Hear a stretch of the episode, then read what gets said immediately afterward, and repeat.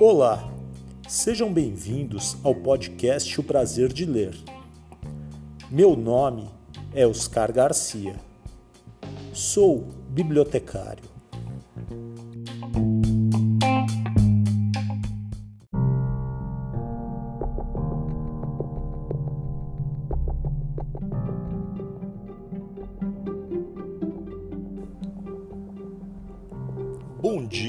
Você ouve o podcast de dia.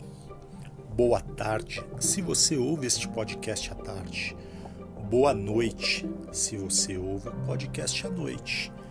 E boa sorte se você está ouvindo este podcast de madrugada.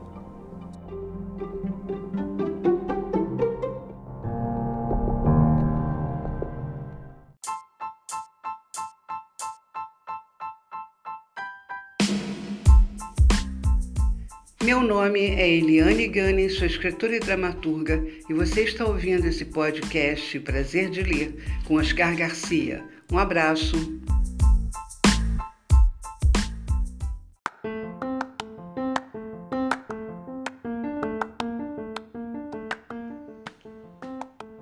Coleção Literatura Folclórica, programa número 24, segunda temporada. História de hoje: O Agadu, uma Odisseia Africana, de Marco Aurélio e Arlene Holanda, editora SESI SP.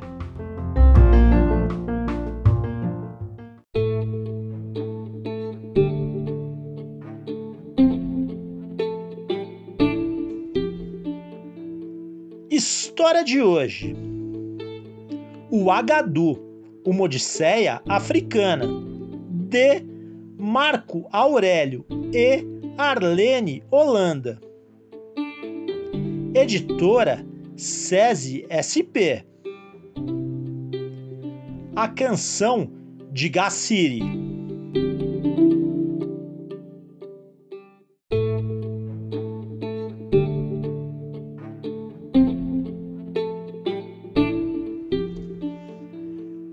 Para o povo soninquê, o agadu é magia, o equilíbrio das forças, a real supremacia, um paraíso terrestre onde a vida principia.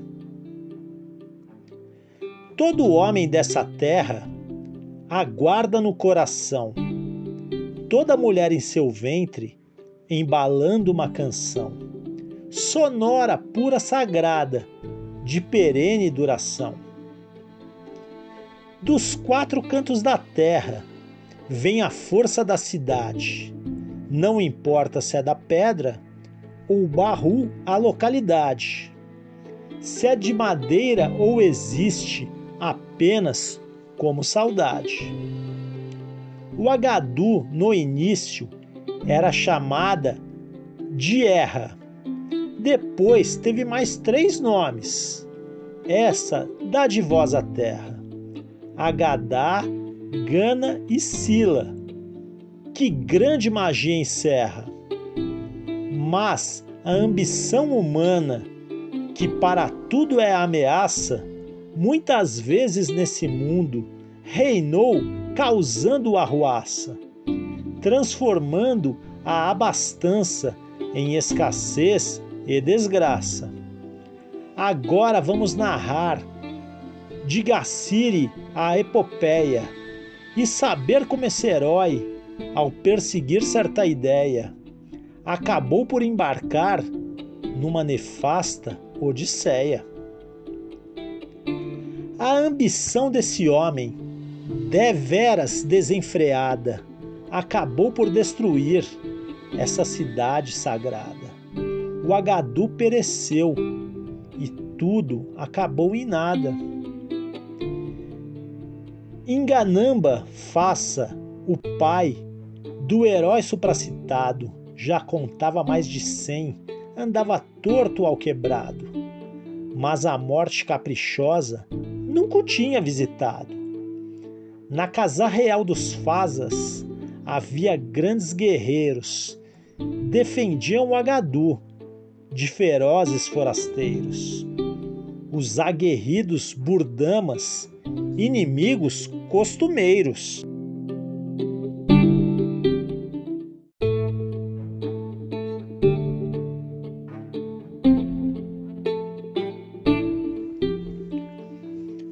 A forçar desses heróis nascia dessa disputa e era sempre alimentada por essa constante luta, deixando a população orgulhosa, resoluta. Mas para tudo há um preço, e aquele embate constante já estava provocando um fato preocupante. O contingente de mortos era de soma alarmante. Os poucos sobreviventes estavam envelhecendo. O próprio rei Inganamba já estava ensandecendo e de seu passado heróico acabara se esquecendo. Enganamba definhava e o reino se combaliu.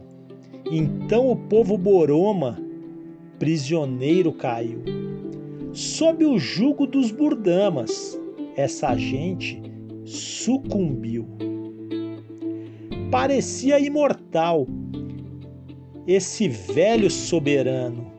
O primogênito, Gassiri, esperava ano a ano para tornar-se o grande rei e adiava sempre o plano.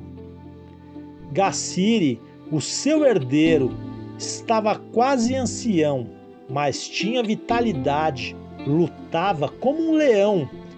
Tornar-se rei de Dierra era sua obsessão.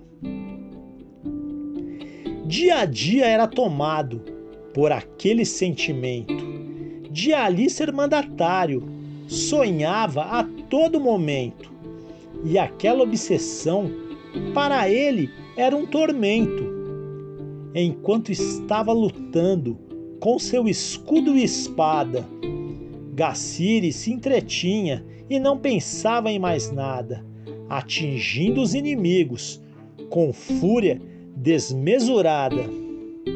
Mas quando a luta cessava ele então ficava mudo, só conseguia pensar, franzindo o senho sisudo, no dia em que herdaria do rei a capa e o escudo.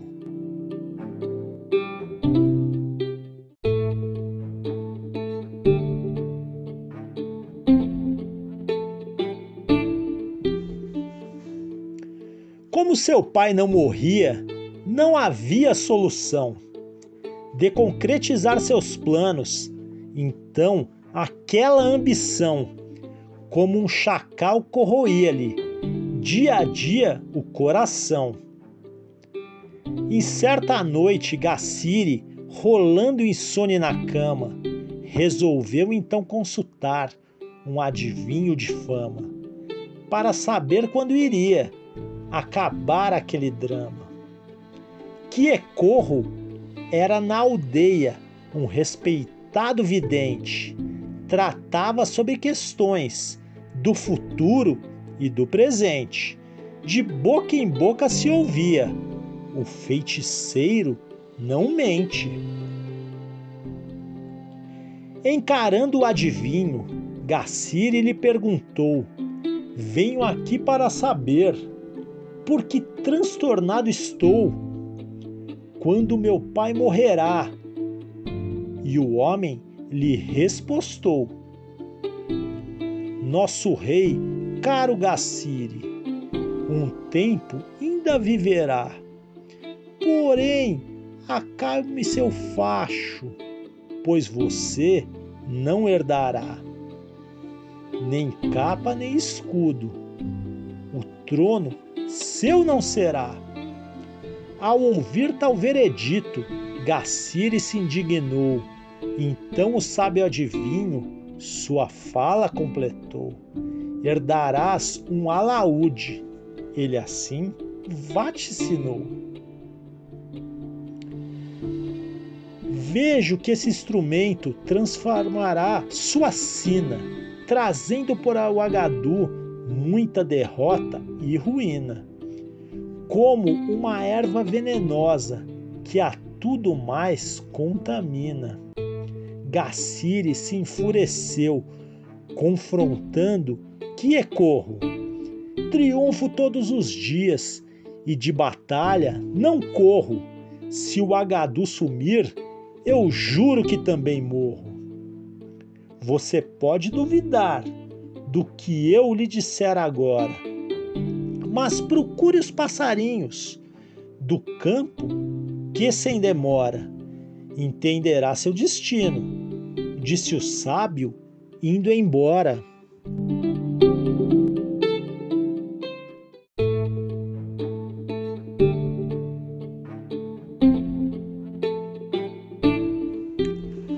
O herói voltou irado para a cabana real, pensando naquela fala estranha e tão surreal. Vamos ver quem está certo, desafiou afinal. No outro dia ele saiu, bem cedo para lutar, e a todos os companheiros achou por bem dispensar, mostrando nessa disputa ferocidade sem par. Sua espada parecia uma foice a cortar trigo. Burdamas apavorados foram procurar abrigo, fugindo para suas terras e repetindo consigo: Não se trata de um herói, mas de um ente sobre-humano. Joguemos as nossas lanças, abandonemos o plano. Vamos lutar com Gaciri somente no outro ano. O espólio da batalha nunca fora tão vultuoso. Dezenas de boas lanças de fabrico caprichoso, deixando qualquer guerreiro convencido e orgulhoso. De volta para a aldeia, recebeu muita honraria, mas aquilo era bem menos do que o herói queria e das palavras do velho, Gaciri não esquecia. Resolveu ir à floresta para se vangloriar, relatando os seus feitos, sua coragem sem par. Encontrou um passarinho e começou a falar. Contou como derrotou sozinho o povo Burdama, como manejando as armas alcançara grande fama e sobre como na aldeia a população o aclama. E o pássaro disse que não, estava impressionado. Sei que você morrerá, também será enterrado, e teus feitos, tua glória, tudo será olvidado.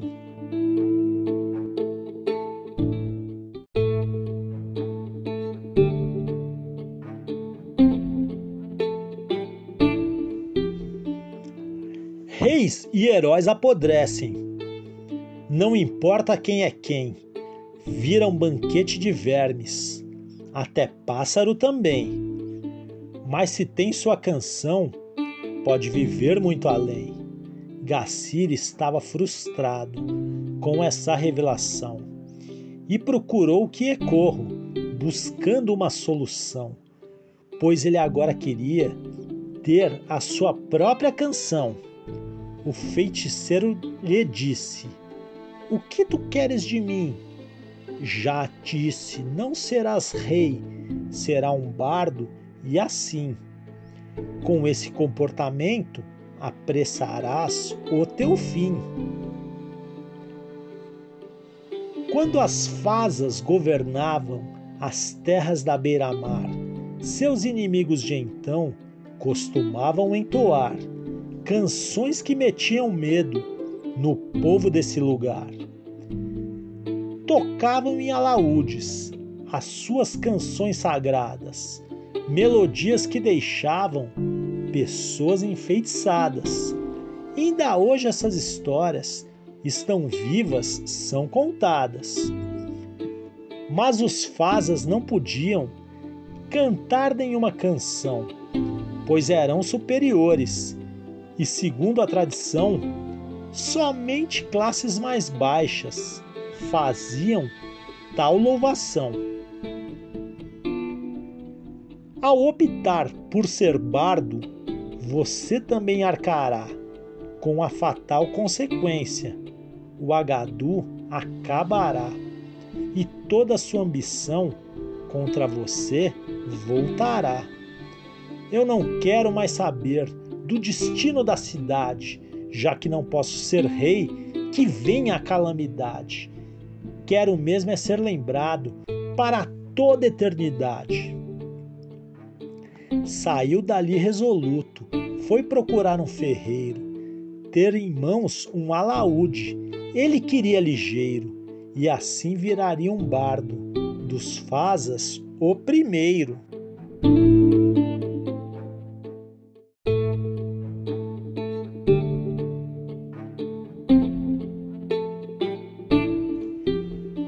Ferreiro, que era um mestre de grande sabedoria, disse a Agacire que ele o alaúde faria, mas não seria fácil cantar como ele queria.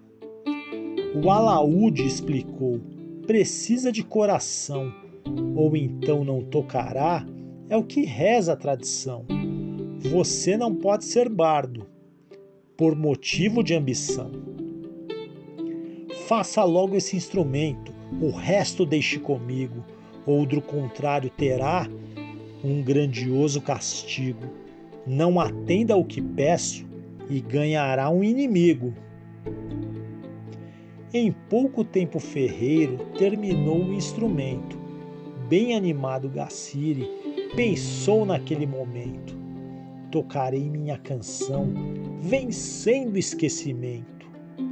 Mas, nesse nobre artefato, um acorde não vibrava. Uma notinha que fosse, Gacire não arrancava. Indiferente a seus dedos, o alaúde calava. Como era muito teimoso, reclamou com o ferreiro. O mestre disse: Gacire, eu fui mais que verdadeiro. Alertei sobre esse fato desde o momento primeiro. Mas como você insiste em seguir nesta empreitada, vou lhe dar as instruções. Preste atenção, camarada. Faça o que eu digo, senão nunca conquistará nada. Para tocar esse alaúde, precisa ter coração. Você terá que moldá-lo com toda a sua emoção, o seu sangue e sua dor, seu medo, sua aflição, para que a madeira vibre, tornando-se um instrumento, terá que ser penetrada por seu povo, seu tormento. Só assim, caro Gacire, conseguirá seu intento.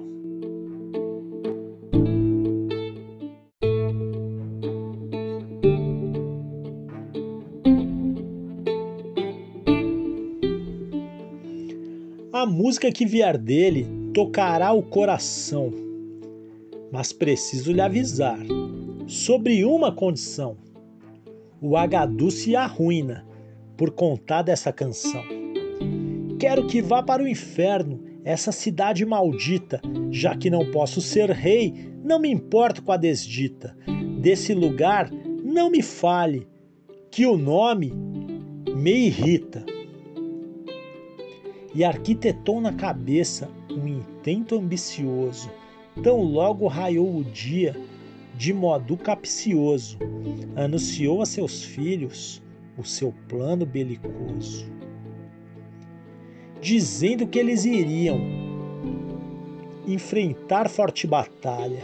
Havia traçado um plano onde não via uma falha, e pobre dos inimigos que caíssem nessa malha. Convocou o primogênito, dizendo: Meu filho amado, lutaremos nessa batalha, você será consagrado, e assim seu feito heróico para sempre será lembrado muniu-se do alaúde, da sua capa e seu escudo. A caminho da batalha, tudo estava calmo e mudo. e Gaciri consumido por seu orgulho graúdo. Vamos à frente das tropas, pois somos superiores, membros da Casa Real, de mil títulos detentores, precisamos dar exemplo aos súditos inferiores. Gaciri e o seu rebento lutam com sofrequidão. Oito burdamas já tinham caído, deixados mortos no chão, quando uma lança em seu filho atingiu o coração. O herói, entristecido, o tirou da montaria, carregando sobre as costas o instrumento jazia, e o sangue do filho morto o alaúde embebia.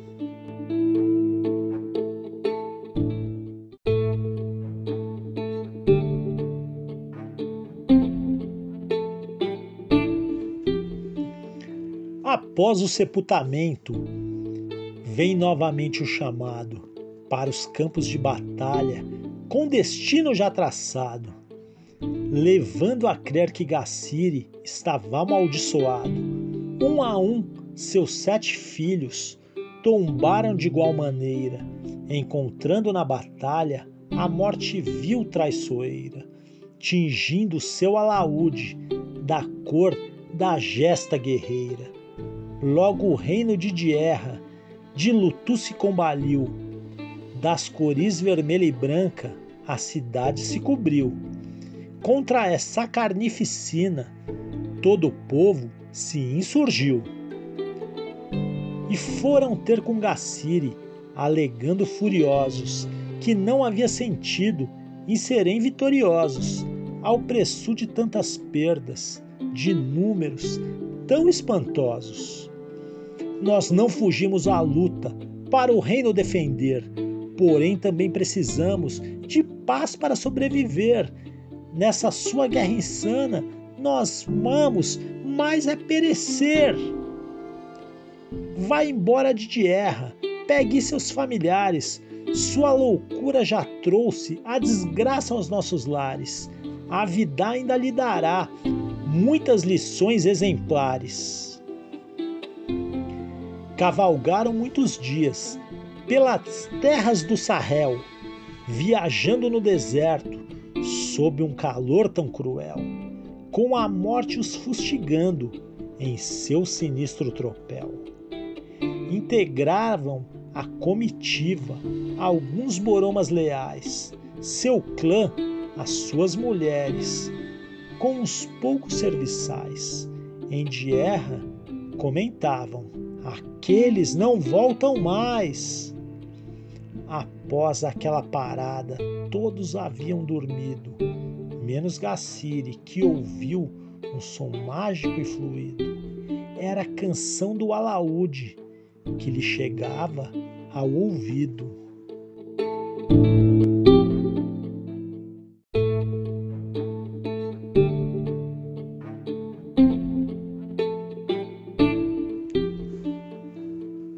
Uma canção bonita, maviosa, original, cuja rica melodia tinha um dom celestial. Sofrida, alegre ou plangente, de beleza sem igual. E, no exato momento que o instrumento tocou, o velho rei, em gamba, do mundo se libertou.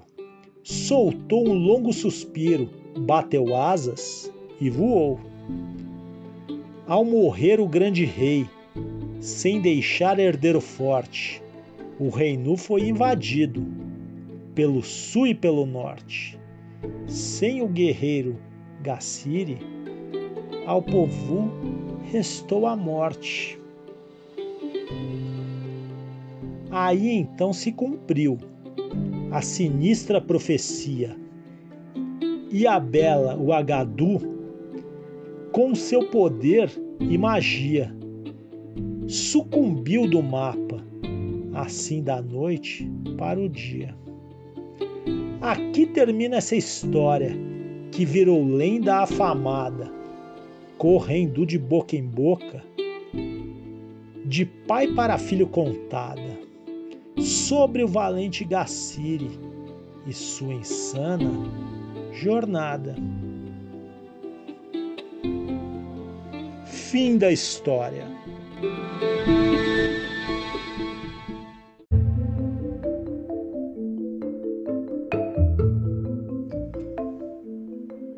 Marco Aurélio conta de onde veio a inspiração para escrever o Agadu, uma Odisseia africana.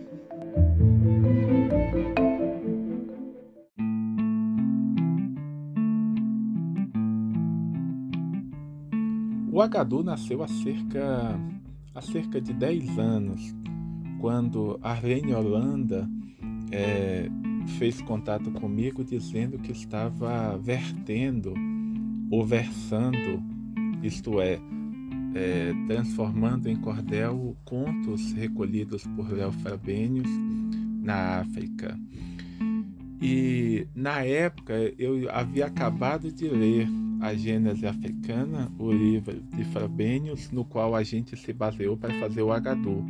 E aí a sugestão né, de a gente fazer junto e a Arlene acabou dividindo os contos, os que eu ia fazer, os que ela ia fazer, e eu acho que a divisão foi muito justa. Ela começou com o Alaúde de Gacei, um conto que eu acho espetacular, e depois o conto de Colico Gavião, que é a redescoberta de O Agadu, e que na versão de Arlene se tornou tabela mágico. Em seguida eu fiz a Serpente Bida, que eu chamei de A Grande Serpente Bida, e fechando Sambagana, que também é um conto em que Sambagana acaba lutando e derrotando a serpente de Isaber.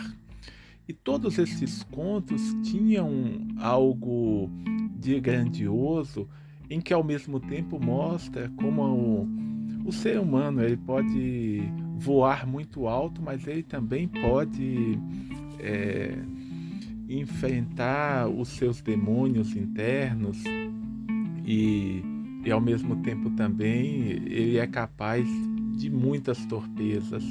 O que eu acho que o Agadu tem de mais importante é revelar uma África distinta, é, mostrando o Império de Gana rompendo um pouco com aquela visão única que é, de alguma forma acabou ficando cristalizada, mas ao mesmo tempo também mostrando uma nobreza que normalmente a gente associa muito aos contos europeus. E me encanta não apenas os personagens que eu citei, também o personagem de Cia Jata, que está no conto de Sambagana, Mamá de Sef Decote, que está no conto da Serpente Bida, e outros personagens mais. Ah, só corrigindo, se a Jata está no conto da Serpente Bida, Analja ou Anália é que está no conto de Sambagana. Então são personagens femininas assim também, da maior relevância, da maior importância é, nos contos citados. E eu, particularmente, eu fiquei muito feliz com a, com a possibilidade, porque é mais um título pela SESI SP, por onde eu lancei A Lenda do Batatão, 2014, e Tristão e Isolda em Cordel, salvo engano, 2016-2017, que são títulos também, ou 2018, olha só, já, já nem sei dizer. Tristão Isolda, inclusive, recebeu altamente recomendável da Finirige, foi catálogo de Bolonha, um título também pelo qual é, eu tenho o maior apreço.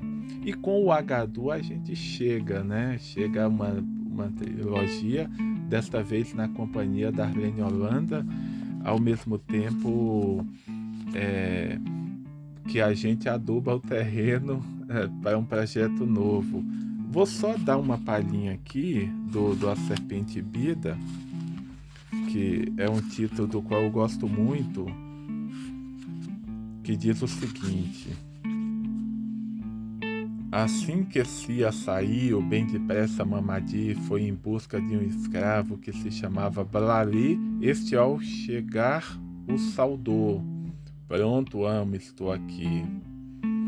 Mamadi disse Brali, venho pedir-lhe um favor. Hoje você vai vestir as roupas do seu senhor e deitar em minha cama, mostrando que tem valor.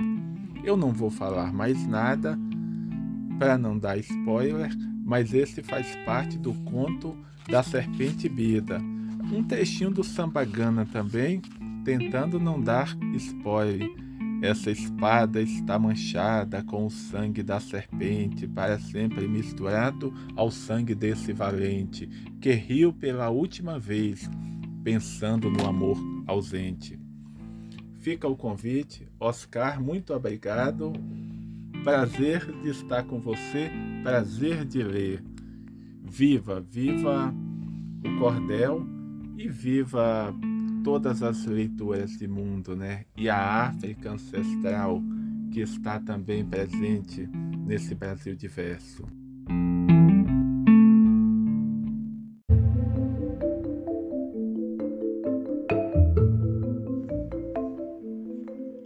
E agora, Arlene Holanda conta de onde veio a inspiração para escrever o Agadu uma odisseia africana.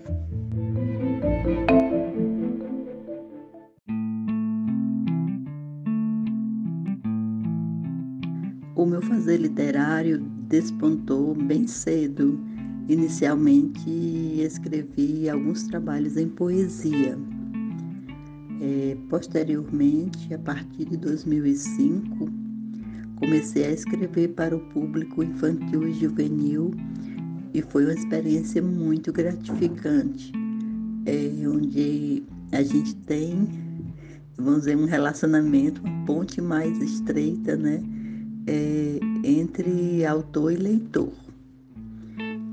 Esse livro, O Agadu, Uma Odisseia Africana, é, surgiu é, de uma experiência de um curso de aperfeiçoamento em História da África, é, que eu fiz na Universidade Federal do Ceará.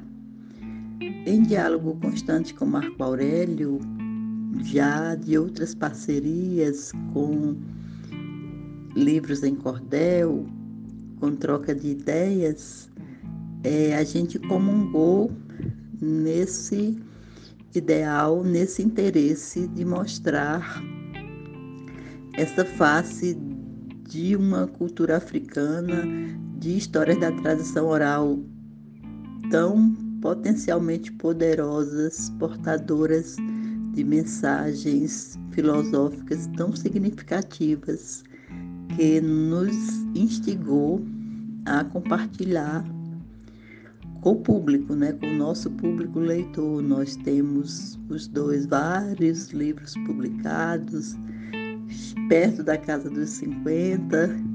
Temos muitos livros adotados em programas governamentais, do MEC, do governo do estado de São Paulo e de outros estados, além de escolas particulares.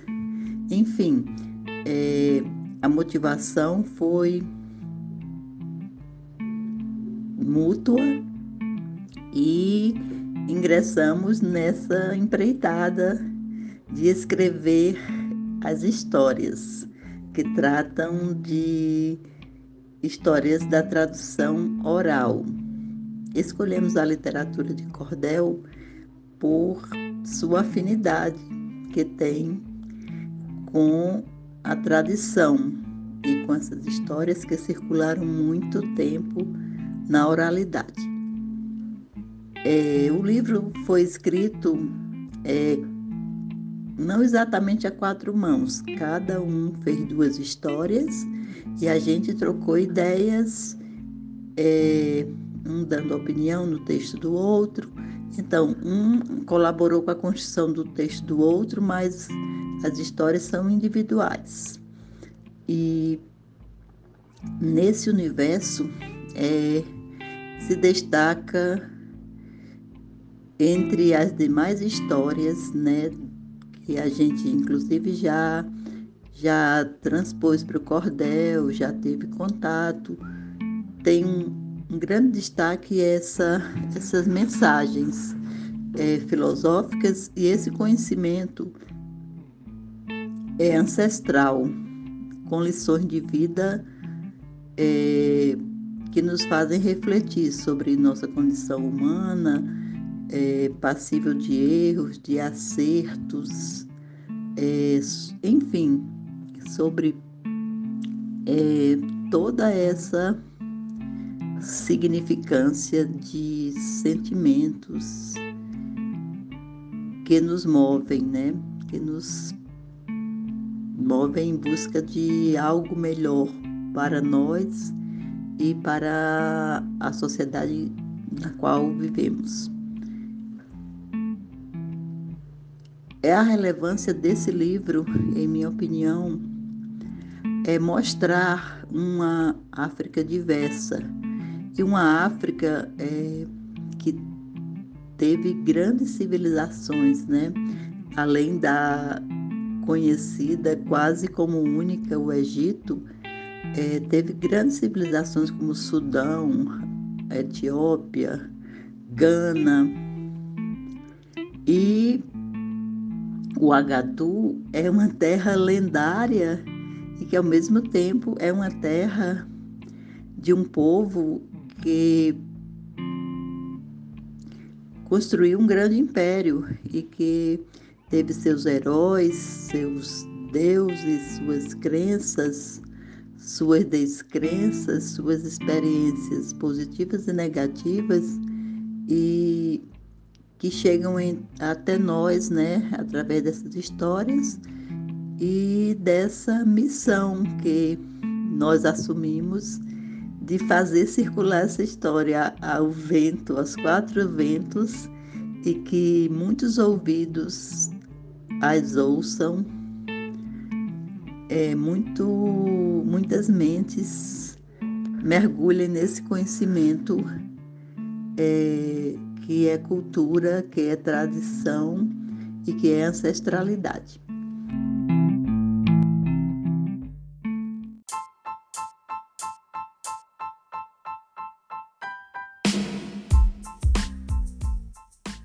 Oi, meu nome é Iramaia Rodrigues, sou professora do SESI Cotia e você está ouvindo o podcast O Prazer de Ler, com meu amigo Oscar Garcia. Um abraço.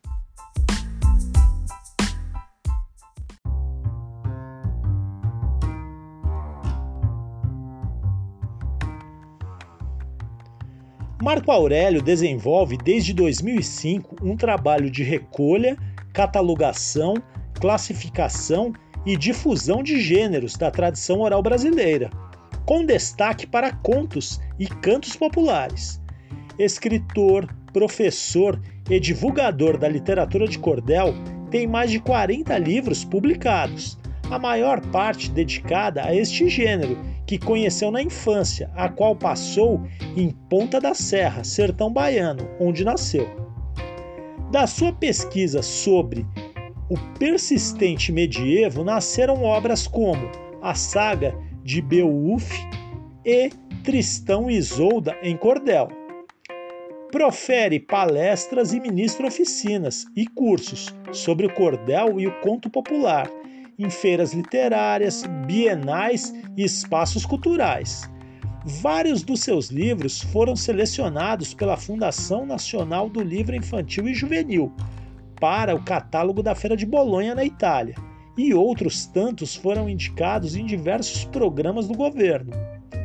Em sua bibliografia destacam-se as obras Contos Folclóricos Brasileiros, Meu Romance de Cordel, Lá Detrás daquela Serra, Contos e Fábulas do Brasil e A Lenda do Batatão.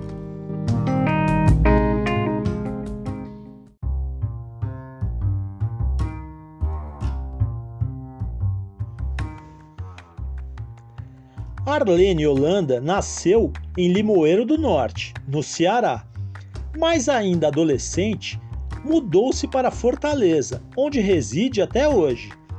O universo do sertão, as histórias ouvidas de seus pais nas noites desfiadas no alpendre modelaram a sua escrita. Ancorada na cultura tradicional, Mais adiante, encantou-se com as histórias da tradição oral de povos africanos, tão parte do nosso imaginário. Possui graduação em História, é especialista em artes visuais e metodologias do ensino de História e tem curso de aperfeiçoamento em História da África. Além de escritora, atua também como produtora cultural, educadora, ilustradora e designer. Escreve em variados gêneros e estilos literários. Tem mais de 50 livros publicados, entre literatura, adulto, infantil e juvenil, livros didáticos e obras complementares. Dez títulos da sua autoria foram selecionados pelo Ministério da Educação, o MEC, e três pelo programa Sala de Leitura da Secretaria de Educação do Estado de São Paulo. Ganhou vários prêmios e editais da Fundação Nacional do Livro Infantil e Juvenil, do Ministério da Cultura, da Secretaria da Cultura do Estado do Ceará e de Fortaleza.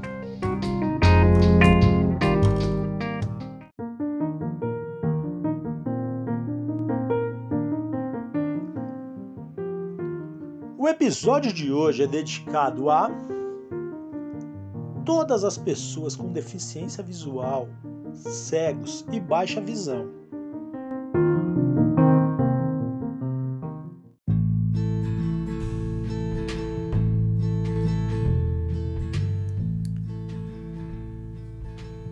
Chegamos ao final de mais um episódio.